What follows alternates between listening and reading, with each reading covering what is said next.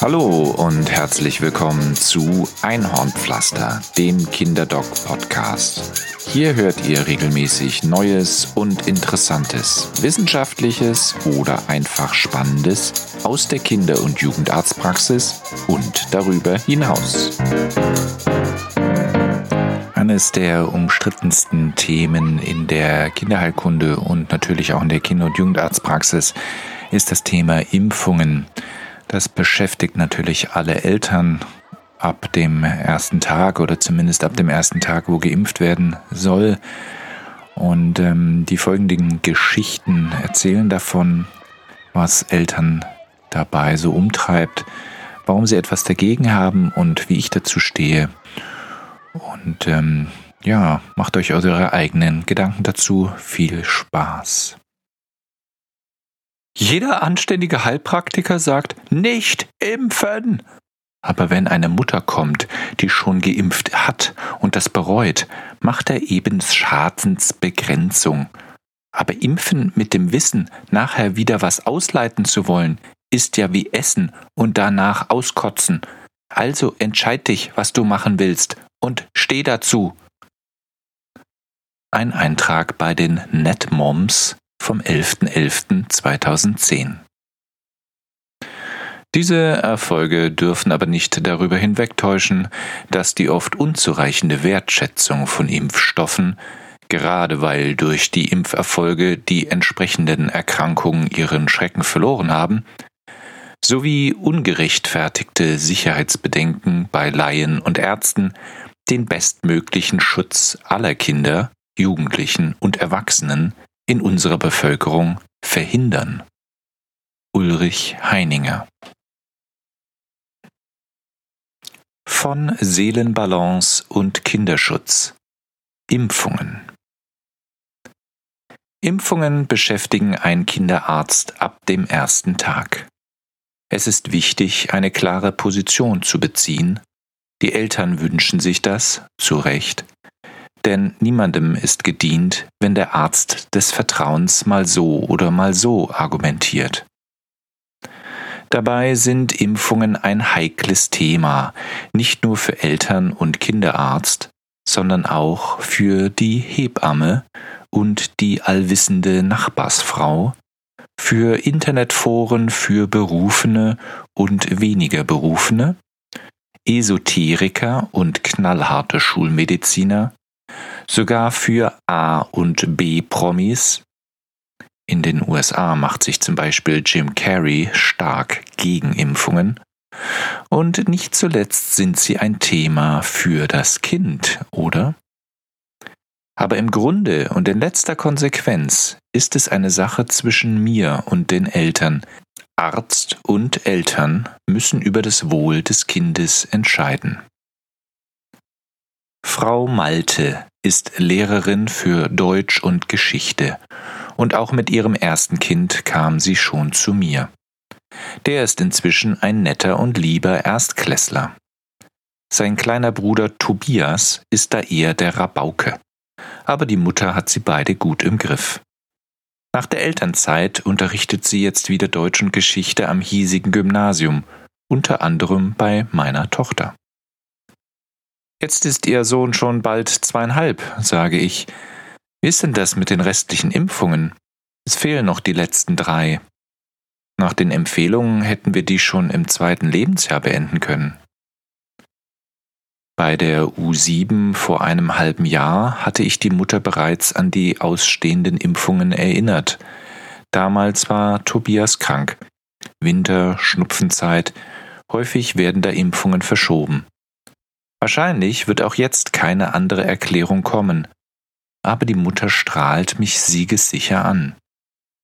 Ja, also, da haben wir uns entschieden, nicht mehr zu impfen. Ich bin überrascht. Oh, schade. Aber bei ihrem ersten Sohn lief doch alles problemlos ab, und der war mit 15 Monaten komplett geimpft, wie es empfohlen wird. Inzwischen ist er sechs oder sieben, oder? Sieben. Er ist gerade in die Schule gekommen, sagt Frau Malte. Ja, und kerngesund, keine Allergien. Ich hake kurz die üblichen Bedenken ab. Keine Infektanfälligkeit, super Entwicklung, alles prima. Was bringt Sie denn jetzt auf den Gedanken, bei Ihrem zweiten nicht weiter zu impfen? Wir sind da jetzt in Heilpraktikerbetreuung, sagt Frau Malte. Oje, warum bloß? Und der hat auch gemeint, das ist nicht nötig. In mir regt sich der erste Widerstand. Die Geschütze bringen sich in Stellung, erinnern sich an die sachlichen Argumente, die irrealen möchte ich dem Heilpraktiker überlassen. Die vielen Umweltgifte und so, und außerdem ist das für die Psyche auch nicht so gut, sagt er, für die Seelenbalance, wissen Sie?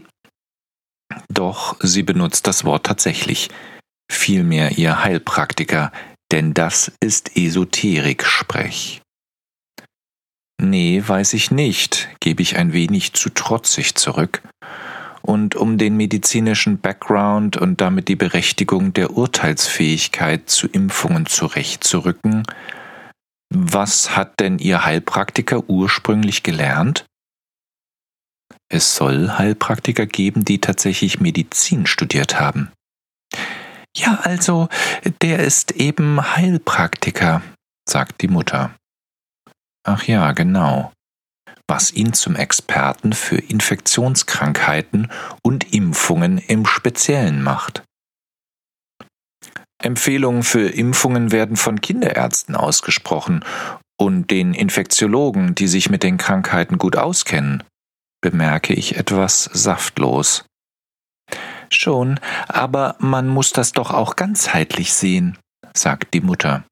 Die Kinder müssen schließlich auch mal Krankheiten durchmachen. Ich erinnere mich noch gut an zwei oder drei Termine des großen Bruders, bei denen Frau Malte noch ganz die ängstliche Erstgeborenenmutter war, als dieser mit hohem Fieber gegen diese oder jene Grippe kämpfte. War Ihnen Ihr erstes Kind zu gesund? Das rutscht mir jetzt raus, ich kann nicht anders. Nein, das nicht, sagt Frau Malte und lacht tatsächlich. Sicher, der hat auch mal Erkältung gehabt, aber vielleicht hätte er sich anders entwickelt, wenn er mal richtig krank gewesen wäre. Oh je. Ist es nicht schade, entgegne ich, dass wir in den Impfdiskussionen jetzt schon so weit sind, dass wir uns wünschen, unsere Kinder mögen doch kränker werden, damit sie sich angeblich besser entwickeln? Ich meine ja nur, sagt Frau Malte. Ich bitte Sie, sich das nochmal zu überlegen, sage ich. Sie haben gute Erfahrungen mit Ihrem ersten Sohn gemacht. Ich mache die gleichen mit vielen Kindern tagtäglich in der Praxis. Ich möchte Sie wirklich bestärken, Ihre Kinder impfen zu lassen. Ich mache eine kurze Pause. Das ist die richtige Entscheidung, glauben Sie mir, sage ich. Ja, aber der Heilpraktiker wird Ihnen auch nicht helfen können, wenn Ihr Kind die Masern bekommt. Naja, vielleicht ja doch. Und Sie doch auch nicht. Richtig, das gebe ich auch zu aber der Heilpraktiker wahrscheinlich nicht. Bei Masern gibt es kein Gegenmittel, auch keine Globuli. Und deswegen sollte man präventiv arbeiten, um sie zu verhindern. Frau Malte kommt nun doch ins Grübeln. Hm, na ja, ich werde das nochmal besprechen. Ja, gute Idee, sage ich. Besprechen Sie sich noch einmal mit Ihrem Mann. Nein, nein, wieso mit meinem Mann? Sagt Frau Malte, mit dem Heilpraktiker. Manchmal nehmen die Diskussionen beinahe sektenhafte Züge an, wenn man die Entscheidungen von Leuten treffen lässt, die von der Materie keine Ahnung haben. Sicher sind auch die Impfbefürworter dogmatisch, aber wenn es um den Schutz von Kindern geht und um den Schutz der Allgemeinheit, muss man genau so sein. Bei der Anschnallpflicht ist das nicht anders. Es soll auch Leute geben, die ihre Kinder nicht anschnallen, weil das deren Freiheit rauben würde oder weil sie sich im Gurt verheddern könnte, wenn es zu einem Unfall kommt. Dasselbe gilt für Fahrradhelme. Es waren übrigens zuerst Unfallchirurgen und Neurologen, die das Tragen von Fahrradhelmen empfohlen haben. Sie haben in der Notaufnahme genug Kopfverletzungen mit schweren Folgen gesehen, so dass sie sich und ihren Kindern Helme verpassten. Schließlich rangen sich auch die Profiradfahrer zum Helmtragen durch. Da galten sie lange als uncool, genau wie das Click and Save bei Taxifahrern. Aber während das die Erwachsenen noch locker sehen, radeln die Kleinen beim Sonntagsausflug wenigstens mit Benjamin Blümchen oder Lilifee-Helmen durch die Wiesen. Beim Autofahren ist es häufig genau umgekehrt. Da schnallen wir uns automatisch an, während die Kleinen auf dem Rücksitz fleißig Fangen spielen. Man linse einmal in einer überfüllten Stadt in jedes Auto hinein. Es ist schlimm, mit welcher Nonchalance Eltern mit der Sicherheit ihrer Kinder spielen. Früher waren wir alle nicht angeschnallt und Helme trugen nur die Bauarbeiter und man kann sich nicht gegen alle Unbill dieser Welt schützen. Aber, wie mein Chefarzt immer sagte, früher waren die Straßen auch geschottert und die Strippe kostete einen Groschen. Der medizinische Fortschritt ist wertvoll. Das ist kein sinnloser, überflüssiger Luxus unserer westlichen Gesellschaften, und wir riskieren die Errungenschaften leichtfertig, für die man in armen Ländern noch immer kämpft und für die auch unsere Gesellschaft aus guten Gründen gekämpft hat. Früher hatten Masern Hirnhautentzündungen viel zu oft schwere Folgen, bis hin zu geistiger Behinderung. An der dem Krupphusten ähnlichen Epiglottitis erstickten die Kinder.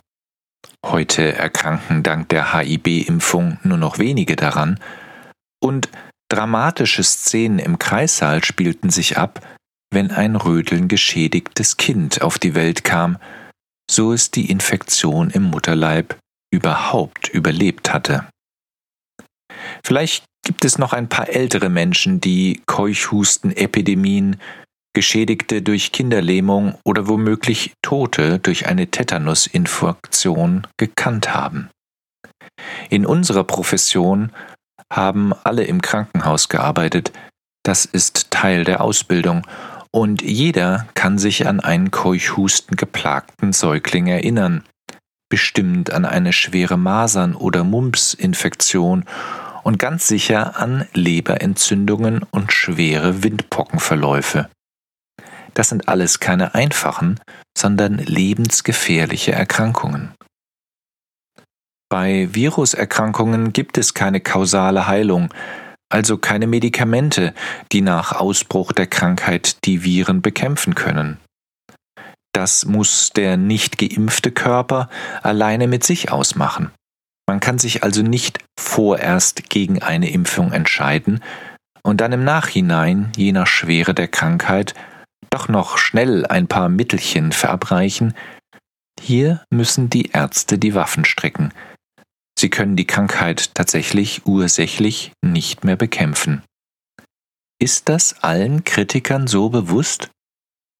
Aber ach, da bezweifeln sogar argwöhnische Stimmen, dass es Viren überhaupt gibt und damit die Erkrankungen und in logischer Konsequenz die Sinnhaftigkeit von Impfungen. Die Entscheidung für oder wider eine Impfung treffen alleine die Eltern, idealerweise mit Unterstützung des Kinderarztes, dem das Wohl des anvertrauten Kindes am Herzen liegt ebenso wie das Wohl anderer Kinder, denn wir wachsen im Schutz der Gesellschaft auf und unsere Gesundheit ist die Gesundheit der mit uns Lebenden. In der Diskussion um das Passivrauchen ist es für alle ersichtlich, in der Diskussion ums Impfen noch lange nicht. Bringe ich dieses Argument, Kinder sollten auch geimpft werden, um andere Kinder zu schützen, die man vielleicht nicht impfen kann, weil sie sich zum Beispiel einer Krebstherapie unterziehen müssen, stoße ich stets auf taube Ohren. da werden die Eltern zu egoistischen Löweneltern, die alleine das Überleben ihrer Brut sichern wollen. Was aus der Sicht der Impfgegner bedeutet, dass sie ihre Brut vor den Schrecken der Impfstoffe schützen wollen. Die anderen Gefahren ignorieren sie dabei bewusst oder unbewusst, nehmen sie billigend in Kauf. Vielleicht ist das der eigentliche Luxus einer dekadenten westlichen Gesellschaft. Wenn es Fachärzte gibt, die sich mit Impfungen auskennen, dann sind es Kinderärzte. Sie beginnen jedes neue Menschenleben mit den Impfungen. Sie kontrollieren das korrekte Einhalten der Impfabstände, der Impfzeiten und des richtigen Impfstoffes. Und vor allem, sie überzeugen die Eltern davon, dass Impfungen wirklich wichtig sind. Das dürfte von allen Impfaufgaben die schwierigste sein, denn von allen Themen, die junge Eltern beschäftigen, ist das Impfen seit Jahren ungeschlagen an erster Stelle. Selbst das Stillen kommt erst an zweiter. Wer sich heute via Internet über das Impfen informieren möchte, stößt auf etliche wissenschaftlich einwandfreie Seiten, die das Pro und Contra der Impfungen abwägen. Aber schon auf Platz 8 einer Google-Recherche findet sich die Homepage von Impfgegnern, deren Argumente auf keiner wissenschaftlichen Nachweisbarkeit beruhen. Vor ein paar Jahren waren die Treffer wesentlich höher und erweckten den Anschein, als gäbe es nur Impfgegner. Dank der Medienpräsenz der Bundeszentrale für gesundheitliche Aufklärung und der Aktivität des Berufsverbandes der Kinder- und Jugendärzte hat sich das Bild heute gewandelt.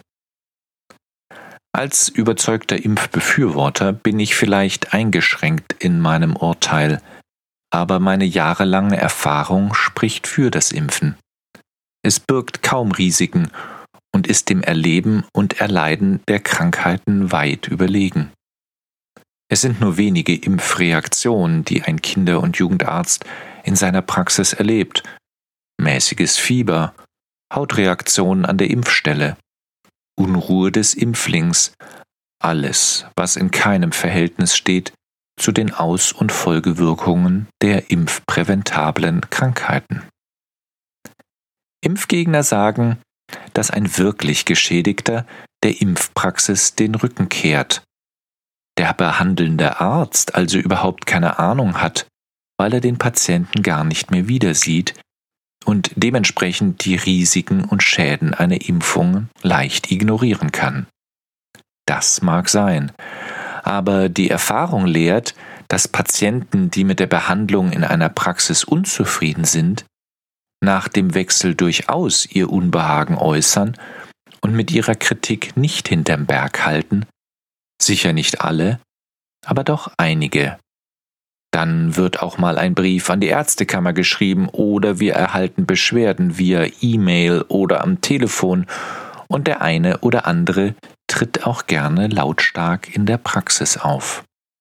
Solche Briefe, Beschwerden oder Telefonate wegen eines Impfschadens konnte ich in meiner Praxis bisher jedoch nicht erleben, Vielleicht mag das daran liegen, dass die langfristigen Impfschäden so unterschwellig und perfide verlaufen, dass sie von den Ärzten gar nicht als solche wahrgenommen werden.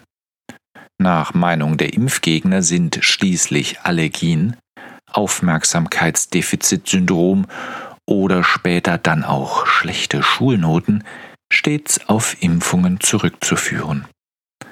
Aber müsste man für all die Symptome einer Impfschädigung konsequenterweise dann nicht auch die verfrühte Beikost verantwortlich machen oder den Besuch bei der Tante in Amerika vor dem ersten Geburtstag des Kindes oder den Tod des Nachbarhundes, den das Kind nur schwer und nur über Wochen verkraften konnte.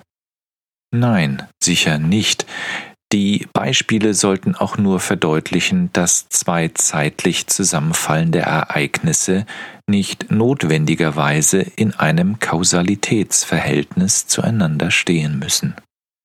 So sind Kinder in den ersten zwei Jahren anfälliger für Erkältungen, just in der Zeit, in der nach den Empfehlungen der Ständigen Impfkommission zahlreiche Impfungen anstehen. Zugleich ist es die Zeit des Zahnens, die Zeit des Beifütterns, die Zeit der ersten Kontakte mit anderen Kindern und damit und in erster Linie die Zeit der ersten Konfrontation des Immunsystems mit Viren und Bakterien. Das System wappnet sich jetzt für die kommenden acht oder neun Jahrzehnte des Lebens, und wer nicht in frühen Jahren schon seine ersten banalen Infekte durchläuft, wird sie später viel schwerer zu verkraften haben. Impfungen helfen dem Immunsystem und schwächen es nicht, wie es die Gegner suggerieren wollen.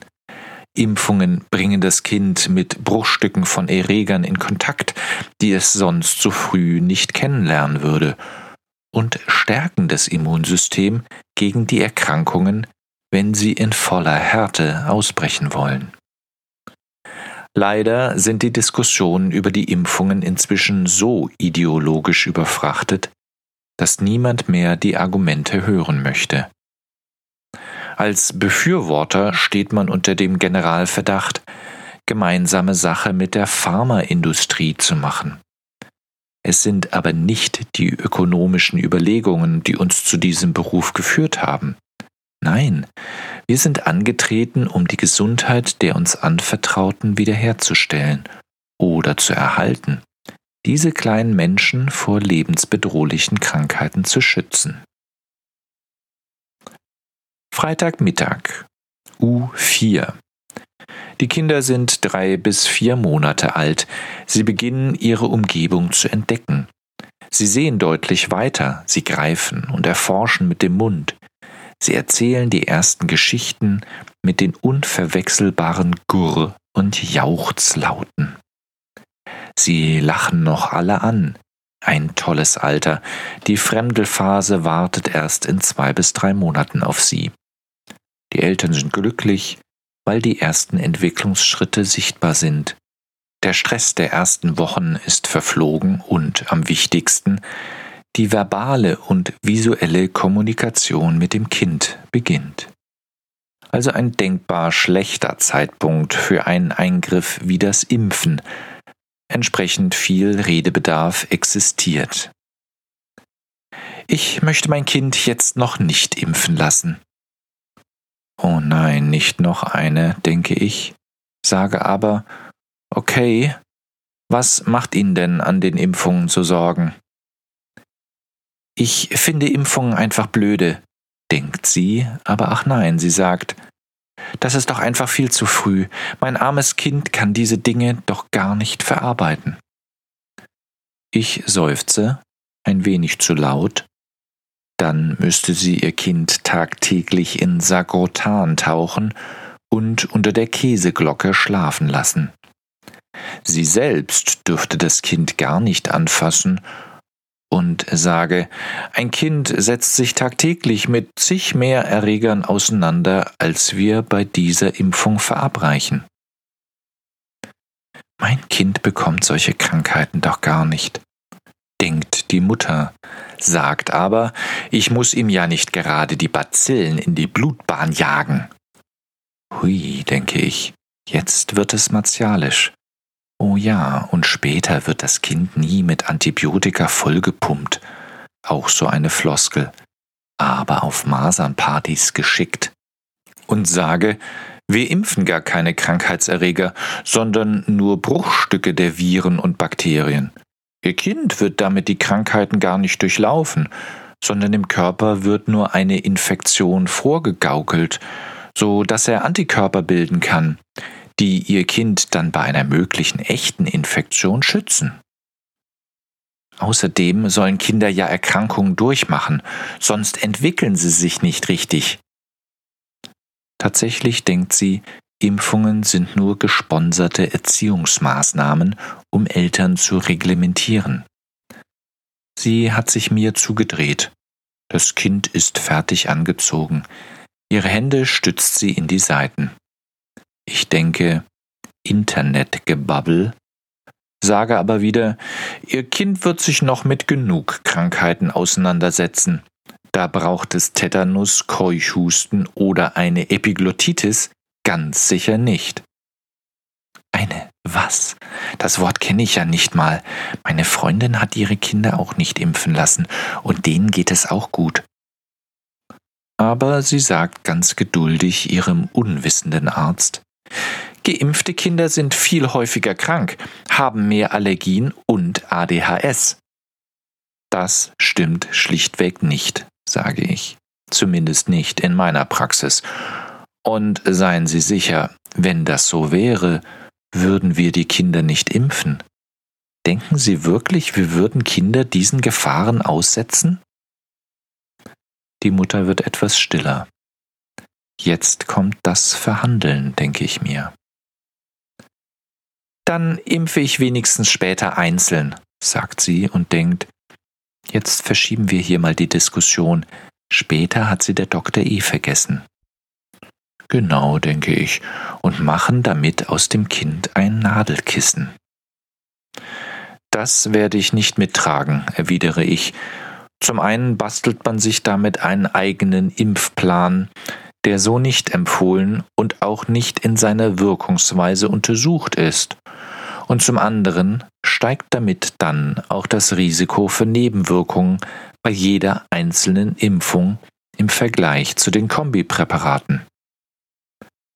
Die Mutter verzieht den Mund zu einem Strich, nimmt ihr Kind auf den Arm und drückt es beschützend an sich. Gehe ich eben woanders hin. Der Dr. Wunderknecht in der Siegesgasse impft so, wie ich das will. Das ist mal ein guter Arzt der macht, was ich will. Und sagt, vielleicht können wir das beim nächsten Mal noch mal besprechen?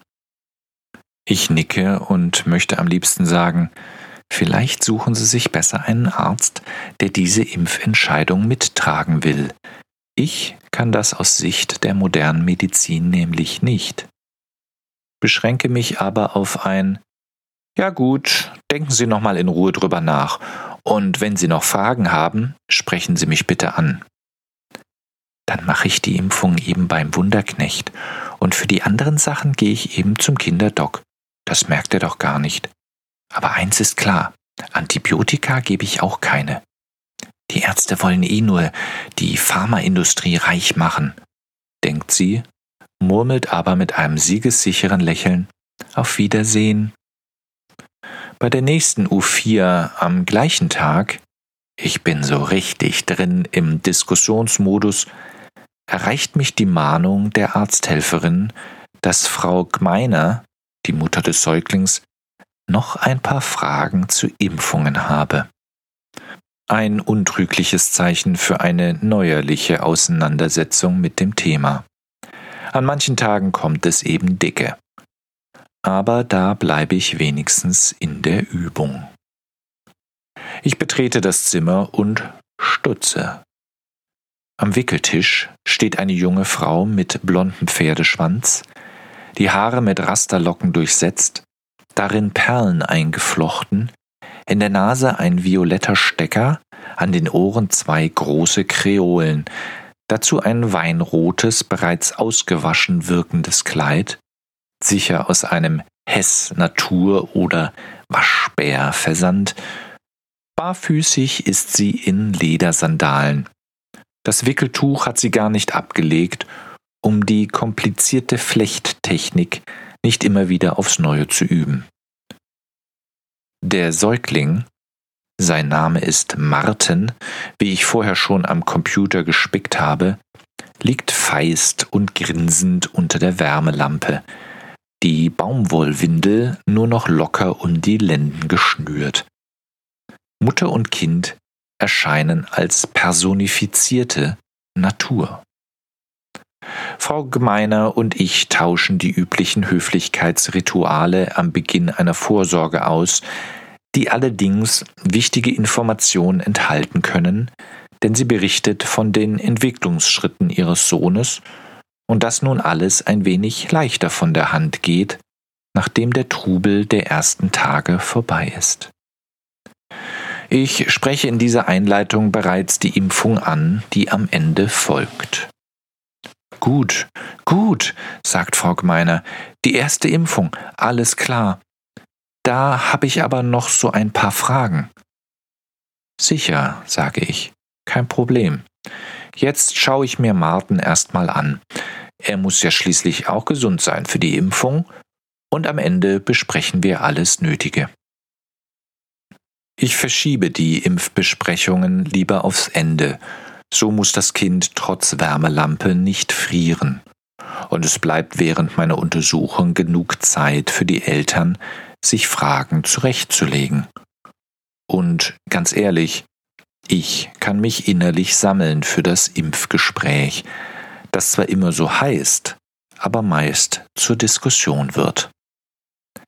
Nachdem ich Martin angeschaut, abgehorcht und durchgeschwenkt habe, bitte ich Frau Gmeiner, ihn wieder anzuziehen, zumindest Windel, Body und das Leibchen, in der Hoffnung, am Ende doch noch in die frei bleibenden Oberschenkel impfen zu dürfen.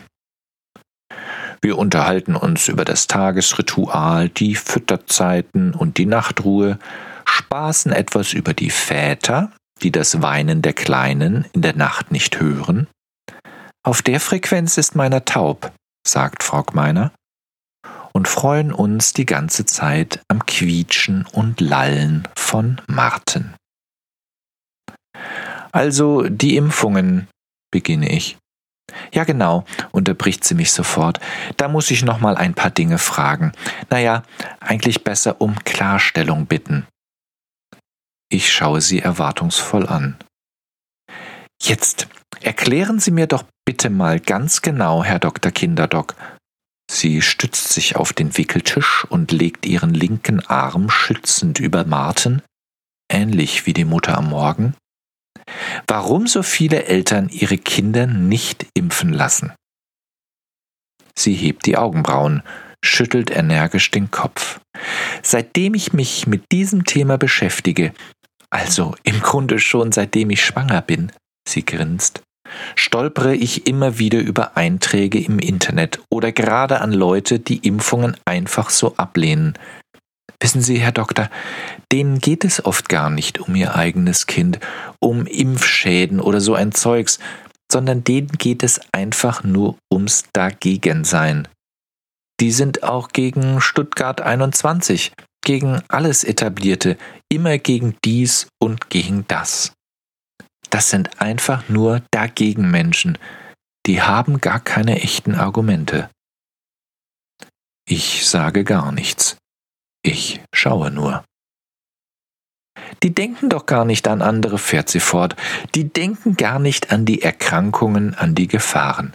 Die denken alle, ihnen wird schon nichts passieren. Oder? Wie soll ich das sonst verstehen? Ich zucke mit den Schultern. Oder haben die alle nur Angst vor den Spritzen? Vielleicht. Was, Herr Doktor? Aber das sind doch nur zwei Piekser. Davon geht doch die Welt nicht unter. Da werden die sich aber alle ganz schön umschauen, wenn sich ihre Kinder mal die Knie aufschlagen oder so. Zwei Piekser. Sie hat inzwischen Martin auf den Arm genommen.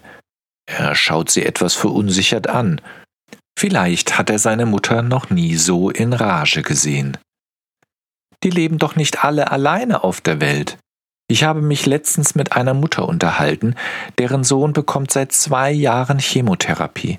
Sie hat mir tatsächlich erzählt, er dürfe nach Abschluss der Therapie nicht einfach so in den Kindergarten, weil die Erzieherinnen Angst haben, er könne sich dort anstecken. Da habe ich gesagt, dann sollen sich doch die anderen für ihn impfen lassen. Das sind wir diesen Kindern doch schuldig, oder? Wir leben doch in einer Gemeinschaft und nicht jeder für sich. Wenn man den Kleinen doch nicht impfen kann, wegen seiner Chemo und so. Stellen Sie sich mal vor, der würde nachher an Keuchhusten sterben, nachdem er den Krebs und all das hinter sich gebracht hat. Und dann sowas. Wer wollte denn das verantworten? Jetzt grinse ich. Ich freue mich immer, wenn sich Eltern genauso über Impfgegner aufregen können wie ich. Oder die Nachbarin meiner Freundin, da hat der kleine Masern bekommen, als er sieben Monate alt war, hat sich angesteckt bei einem Freund seines großen Bruders. Da wollten die Eltern keine Masernimpfung.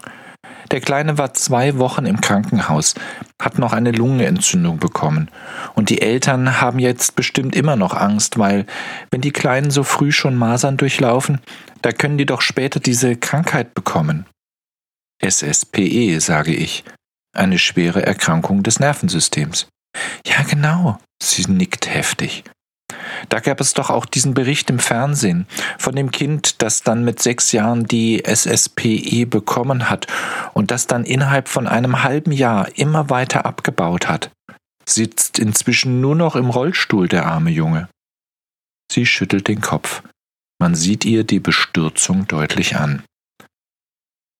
Liebe Frau Gmeiner, sage ich, darf ich Sie mal einladen, wenn ich hier wieder mit jemandem über die Impfungen diskutiere? Wie? Wer diskutiert mit Ihnen über die Impfungen?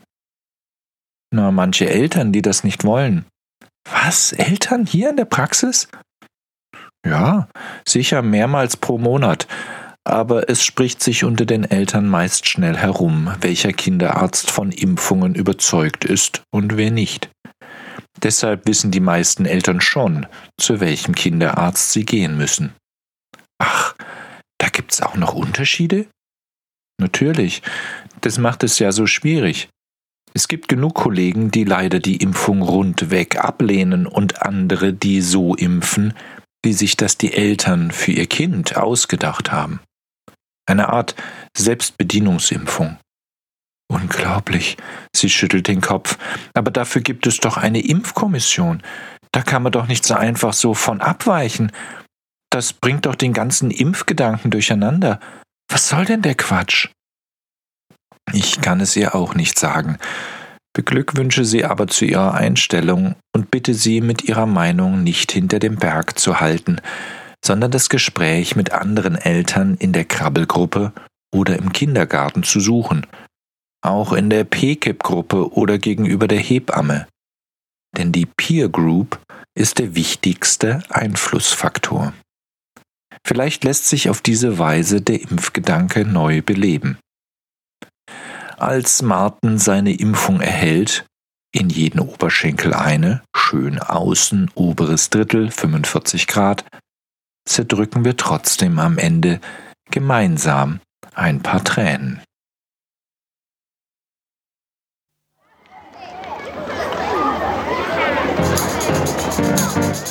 Das war für heute Einhornpflaster, der Kinderdoc Podcast.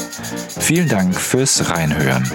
Wenn euch das hier gefallen hat, gebt doch ein Feedback in den Kommentaren unter kinderdoc.blog, abonniert den Podcast oder erzählt einfach anderen davon. Alles Gute und bis bald. Bleibt gesund, euer Kinderdoc. Musik